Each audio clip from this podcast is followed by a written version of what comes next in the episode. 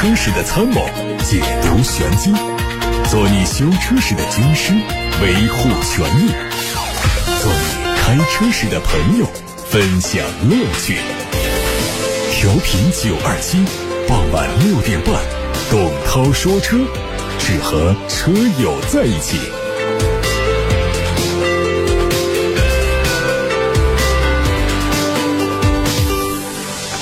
各位好，我是董涛，欢迎在这个时候听董涛说车。大家可以把选车用车的问题发到直播间来，热线八六八六六六六六打通留言，还有董涛说车的微信公众号也可以留言。看新闻，电动汽车是以使用成本低来风靡市场的，但是电池包如果出现问题，那就是另外一个故事了。最近，中保研汽车技术研究院披露了二十款新能源样本车型动力电池包单件零整比的测算结果，样本车型的动力电池包单件零整比。你的系数平均值是百分之四十九点一九，就意味着如果更换车辆的电池包，需要花费整车市场售价将近一半的费用。根据披露结果，十万元以下的车型当中，奇瑞小蚂蚁的电池包单价占到整车价格的百分之六十六；十到二十万元的车型当中，周保研研究了十款车，其中北汽新能源的 EU 系列的电池包的价格占到整车售价的百分之九十八点七二。样本中售价十七点五九万元的北汽新能源 EU 七更换电池包的费用就达到了十七点三六万元，基本上已经接近新车的整体售价。在二十到三十。十万元的车型当中，比亚迪宋的零整比是最高的，它超过了百分之四十五。三十万元以上的车型中，特斯拉 Model 3的零整比最高，达到了百分之四十三。也就是说，我们耳熟能详的那些车型当中，哪怕是它其貌不扬的微型、小型电动汽车，一旦电池包损坏，对车主来说呢，是一次非常巨大的财产损失。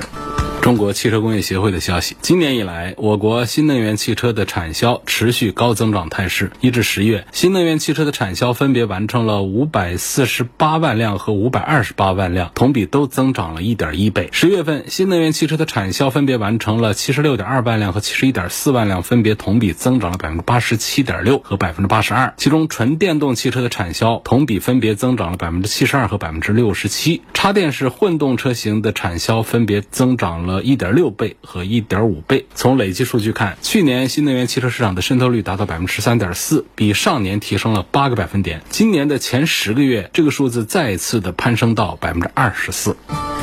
芯片短缺问题仍然是困扰着汽车行业，日系车受到的影响是尤其明显。日本媒体报道说，在日本经济产业省的牵头之下，包括丰田和索尼在内的八家日本公司以合资形式共同成立了一家以研发和生产高端芯片为主的新公司，目标是在二零二七年量产全球还没有投入实际使用的二纳米或者是更小的芯片，实现高端芯片的国产化。作为参与者之一，丰田可能将是这家新公司的。最大受益者，继比亚迪高端汽车品牌第一款硬派越野车的专利图曝光之后，网上又出现了疑似比亚迪高端轿车的测试照片。据说新车会基于新的 E 平台3.0版本打造，售价会超过六十万。通过车身比例来看，这可能是一款中型车。不过有传言说新车的长度在五米一左右，轴距会达到三点一米。如果消息属实的话呢，这个车将会是一辆标准的中大型车，和宝马五系、奥迪 A 六等车型相当。日前，传祺 M8 宗师系列正式上市，共发布了五款车，官方价格是二十六万九千八到三十四万二千八，提供了燃油版和双擎两种动力。针对新车上市，广汽传祺还推出电池无忧礼、整车质保礼、置换新车礼、金融贴息礼、终身流量礼等等多项购车权益敬礼宗师。从今年的八月份首发亮相到十月份开始预定，M8 宗师热度始终处在高位，被各界专家、媒体、用户齐点赞。预定到现在呢？短短二十天的时间，M8 宗师的订单已经突破了一点二万辆。十一月九号，雷达新能源汽车新智雷达满电出发多元无界体验发布会在杭州举办，国内的第一款纯电动平台皮卡雷达 RD6 上市，并且正式成为第十九届杭州亚运会官方指定户外赛车保障用车。而这次雷达 RD6 总共推出了启航版、创客版、悦享版、越野版四款，售价分别是十七万八千八、十九万八千八。二十二万八千八和二十六万八千八，作为雷达新能源汽车旗下的第一款产品。而第六的上市将颠覆传统皮卡的使用场景，助力雷达汽车开启全速成长的新赛道。十一月十号，集长安全球研发优势打造的重量级皮卡长安揽拓者正式开启预售，其中蓝鲸版的预售价格区间是九万九千九到十五万三千九，柴油版的预售价格是十万六千九到十三万八千九。官方推出了六重心动好礼，包括二百九十九元抵两千九百九十九元的豪横定金礼，六万两年零息政策的轻松金融礼，还有置换享受每台五千元的补贴的热爱换新礼，下单就可以享受三千元的改装专享基金，或者是三千元的车辆精品礼改装基金礼。十一月十号晚上，长城汽车的抖音官方直播间，一场以新能源为主题的狂欢盛典是盛大举行。这是长城汽车新能源购车节十一月十一号狂欢购系列活动当中的重头戏。活动当天，长城汽车重磅新能源车型全线集结，高管亲临直播间派送福利，技术大咖实力解读，人气主播花式种草，把本次活动推向高潮，收获了很不错的成绩。到活动结束，长城汽车新能源汽车购车节双十一狂欢购系列的活动。累计订单量超过了四万台，累计销售额超过了二十亿元，直播间累计在线观看量突破了一千九百三十九点五二万人次，互动量两亿四千五百多万次。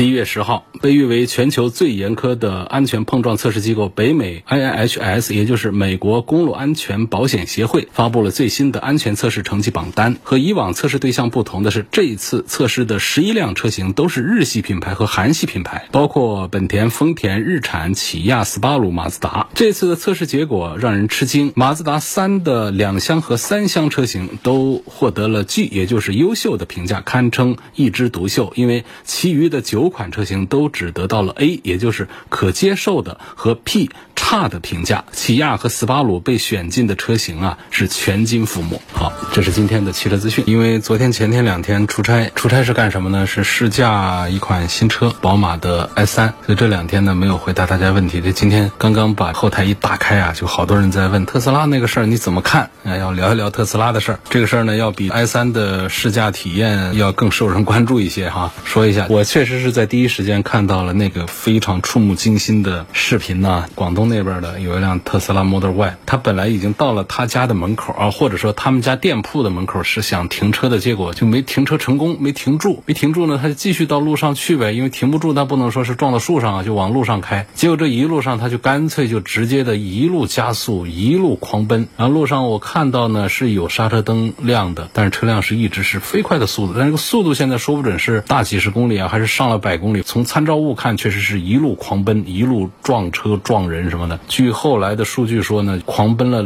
将近三公里路吧，撞了多辆车，最终是导致了两死三伤。那么这样的事情呢，其实就是像特斯拉的这个车啊，什么自燃呐也好啊，什么路上失控也好啊，已经都不是新闻了。特别惹人关注的一个点就在于哪儿呢？就是每一次事情出了之后呢，就跟车没关系，就跟我们的驾驶员有关系。就尤其是那个路上失控的事儿，每一次都是没踩。踩刹车没能减速，我们的车辆后台数据都是正常的，或者数据几天几个月拿不出来，反正就是操作失误等等，反正就是每一次的特斯拉方面给出的结论好像都是接近的，就是事故车主全程没有踩下刹车的动作等等啊。我们后台有数据可以证明这一点，这数据谁给的呢？车厂自己给的。应该说是从二零二零年到现在，特斯拉的刹车失灵事故是频繁被爆出。特斯拉官方对于这一类事故的调查结果，多数都是四个字：踩错。刹车，这就觉得很奇怪啊！其实呢，也不光是特斯拉，还有其他的新能源车，包括我们传统汽车呢，就过去就出现车辆的故障啊，包括一些失控啊，导致的一些车祸、一些事件呢，其实并不少见。但是我们很少有见到一个品牌车身上。出现这么多次，第二呢，就是很少出现每一次的解释都是我们车主操作不当踩错刹车，每次都这样的话，让大家不免在脑海里面有多个问号，这到底是个怎么回事？这种疑虑就很难消除。所以我们现在确实是等待着、期待着更加全面的、更加具有社会公信力的这种调查机制，对这样的事故进行一个彻底的调查。就是说，车失控是很悲惨的后果啊，确实是很大的事儿，但是呢。它比起我们整个事件的事故的报告和真相说明的失灵，我觉得那都不算什么了。所以现在我看到的好像就是这个新能源汽车事故的报告总在失灵，它比车辆本身的失灵啊，它的后患要更大一些。在今年的八月份，我们国家市场监督管理总局呢就已经明确一个事儿，建立新能源汽车的事故报告制度，组建事故调查协作网，说已经建立了。那么这就意味着呢。按照已经有的新能源汽车的事故报告制度呢，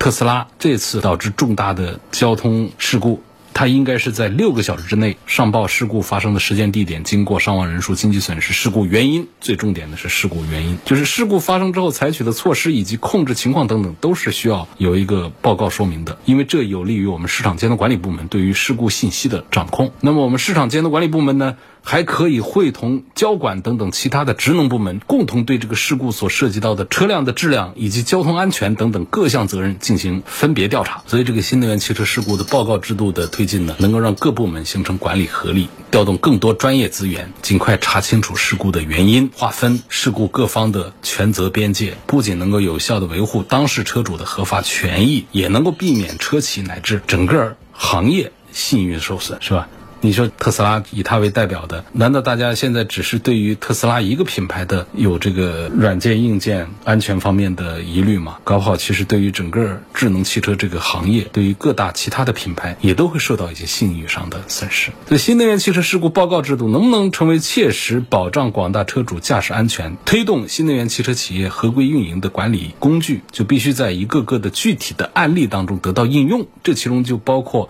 新能源汽车企业对于事故。报告制度的常态化执行，市场监督管理部门应该是以调查事实为依据，对于不作为的企业严肃追责，构成一个完整的监管链条。所以这就又涉及到另外一个重要的议题，就是新能源汽车安全事故调查的过程当中，应该强化对于当事车主及公众的知情权的保障。这个特斯拉的事故报告内容呢，你必须要及时公开。市场监督管理部门和其他部门的调查进程和结果也都应该第一时间向社会公开。因为现在我们都讲新能源汽车呢，已经很明确的成为我们机动车行业的一个发展方向。我们的旧能源汽车已经是在开始做一些淘汰动作了。那么人们在选择新能源汽车的这个因素方面呢，它有多个因素：价格、性能、技术、颜值、安全。安全一定是不可或缺的。每一起新能源汽车安全事故的发生，都像新能源车企和管理部门提出挑战，就车企单方面调查，显然没有办法让当事车主和公众都信服。只有让新能源汽车安全事故报告制度加快发挥它应有的作用，做到调查过程信息透明、调查程序客观公正，才能够破局。可以说，现在是新能源汽车事故责任罗生门，那才能够得到破局，让广大新能源汽车车主们放心。开新能源车，也督促新能源汽车企业更加重视车辆生产、交付、日常管理的安全因素，强化质量技术基础设施和建设的创新，这是我们新能源汽车行业高质量发展的关键所在。刚刚呢是针对后台好多朋友在问到的特斯拉事件，问我的观点，我的一番个人意见，不代表我们台里的官方意见啊，也不表明一定是对的，反正这是供大家探讨参考的一个意见。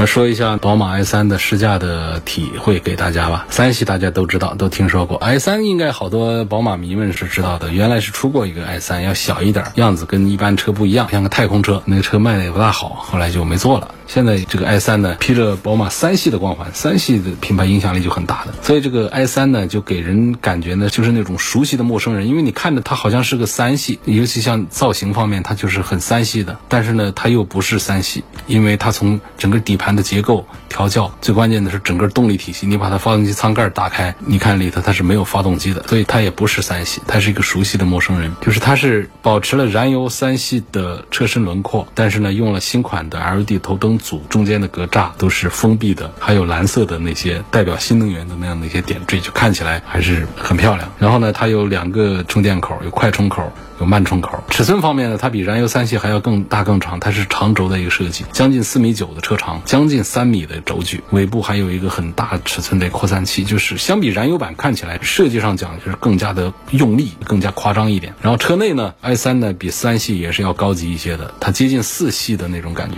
十二点三英寸的液晶仪表，十四点九英寸的触控屏，这种连屏的设计，空调区域就很少的几个实体按键，就整体看上去呢，它比燃油三系呢科技感更强，而且中控屏现在用的 iDrive 八，整个搭配的功能和操作要更加的高级丰富一些。关于这个车的驾驶的感受啊，动态感受上呢，我首先说结论，那就是比较接近于这个价位的比较完美的那种操控感受的，因为它用的是第五代的 eDrive 电驱系统，而且还是一辆后驱车，然后后置单电机的功率也非常大，整个数据上比那个三三零啊都要大一些，并且它没有变速箱的这个迟滞之后，这个 i 三的零百加速官宣的是六秒多钟，但实际上做测试的话是在六秒以内的，官方宣传是六点二秒，实际上呢，好多媒体都测在六秒钟之内的一个数据，就感觉它有一点反向虚标，意思呢就是好多不光是汽车啊，各行业的一些产品做宣传的时候，它会标的像有点吹牛一样的，实际做不到。在汽车上比较多见的是里程的虚标，实际上是只能跑五百公里的，它标个六百多公里、七百公里。还有呢，就是在跑速度上，实际上得跑个八秒多钟的，它标个七秒钟，因为这很难把它说得清楚。搞这个测试啊，它讲很多的条件啊，说我要实验室的这个状态下，我测出来你在外面赛道上在哪儿，你都测不出这个数据来，这也说得过去，道理上也通。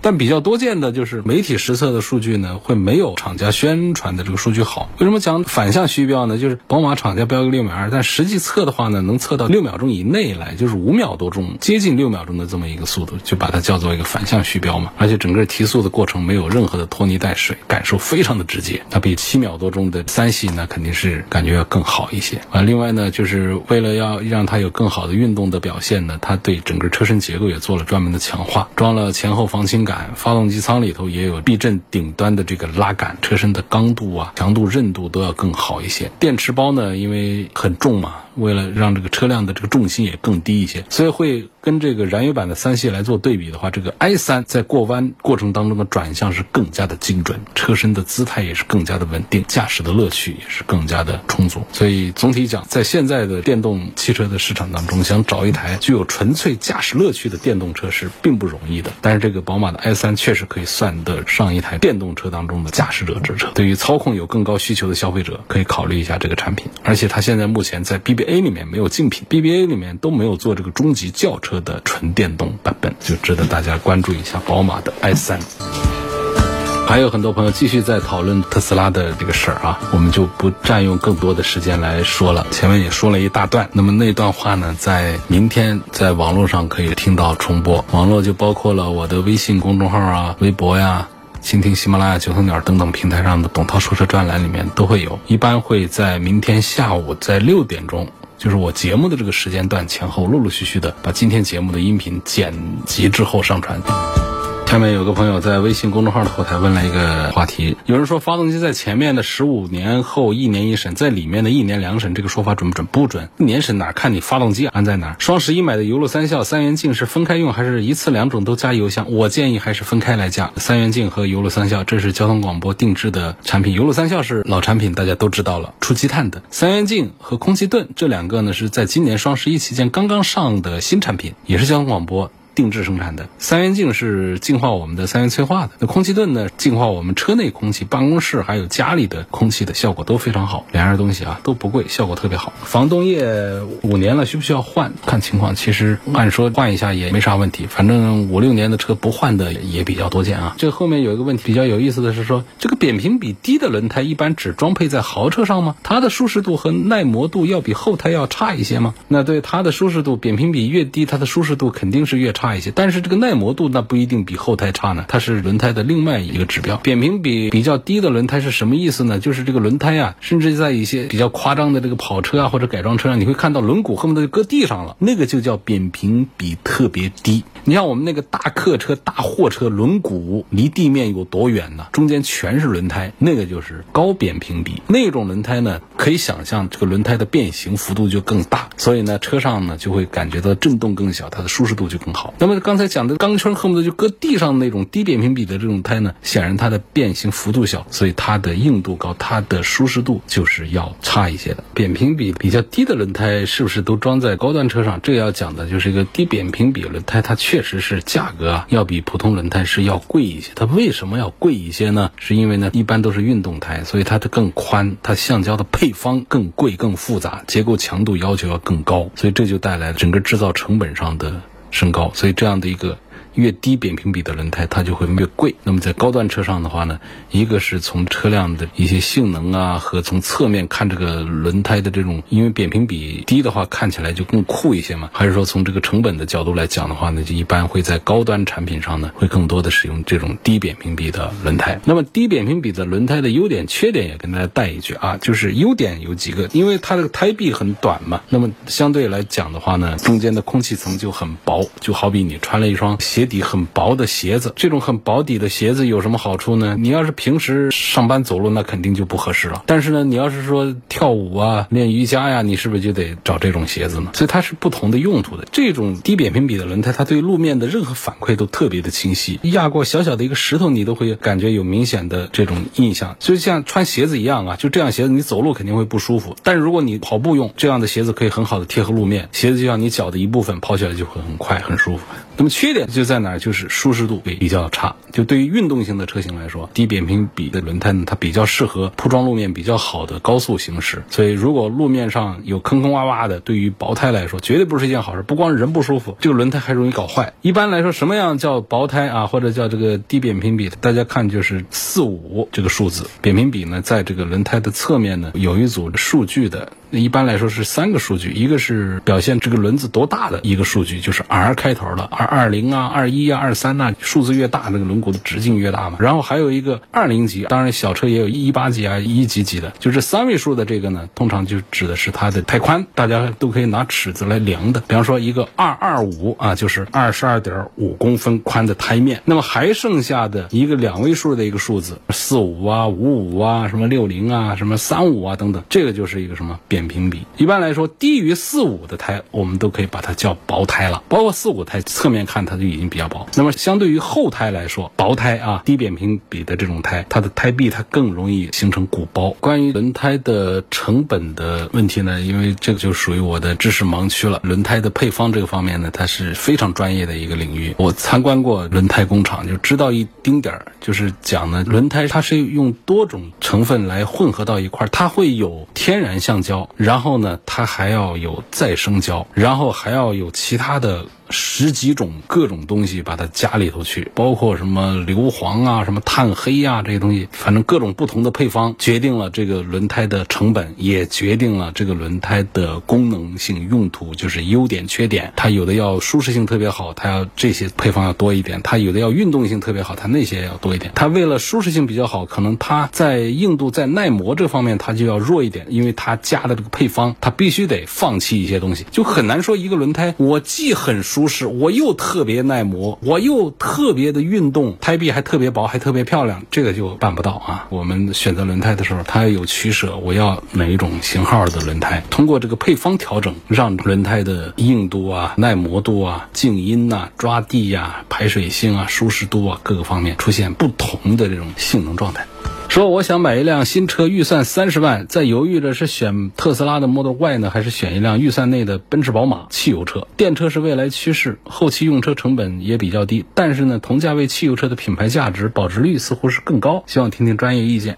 哎，你说的全对，就是确实同价位的汽油车的品牌价值、保值率啊，目前阶段确实是明显的高很多，不是高一点，高很多的。你问三十万到底是选个奔驰、宝马汽油车，还是选个特斯拉 Model Y？我今天节目的开头呢，对于特斯拉的一番评价，不知道这位车友。听到了没有？关注一下这个节目的重播呢，是在董涛说车的全媒体平台上可以找到，一般会在明天下午的六点钟左右上线。就是把今天节目剪了的。节目的开头是汽车资讯部分，资讯部分一完就会是关于特斯拉的那段评论，应该少说也有个四五分钟吧，可以关注一下。至于说是三十万的预算是选一个电车还是选一个油车，如果说我们在犹豫的话啊，我现在给建议就是这样：如果在犹豫的话，你就选油车，因为这说明我们对于电车其实是没有需求。就没有那种真正的需要。尤其是对于我们公里数不大的很多人来说，电车它给你省的这个电费，你其实是无感的。但是说我们天天在路上跑，比方说我们的营运车，那家伙那个电费给你省下来的钱，那就太明显了。所以这种那强烈的推荐买电车。包括我们有一些住在武汉的北边，在武汉的最南边上班，住在武汉的最西边，在武汉的最东边上班，这种每天要在城市里面大几十上百公里的这种，我也建议大家考虑这个电动车，因为它确实能够在电费上给你省下一大笔钱来。但是如果说我们平时的公里数不大的话，比方说我这一个月也就跑个几百公里的那种用车，你买这个电动车作为家里的当家车，其实因为电车它本身也不便宜，后期的保值的问题也是会让你损失一些钱。再就是现在这个电车的这个选择面呢，还是没有燃油车那么的宽广啊，品牌的选择面。宽广，车型的选择面的宽广，配置的选择面的宽广等等，它都不像燃油车那么的宽啊，所以选择余地呢也是燃油车要更大一些。这是我给的建议，就是总体来讲，如果你很犹豫这个事儿的话，我倒是建议你就考虑燃油车。咱们今天就聊到这儿，感谢大家收听和参与。错过收听的，欢迎通过董涛说车的全媒体平台收听往期节目的。重播音频。现在董涛说车的抖音号呢，现在也已经开始发东西了。那尤其是前面几天发了几条东西，跟汽车没有多大关系，但是还是比较有看头的。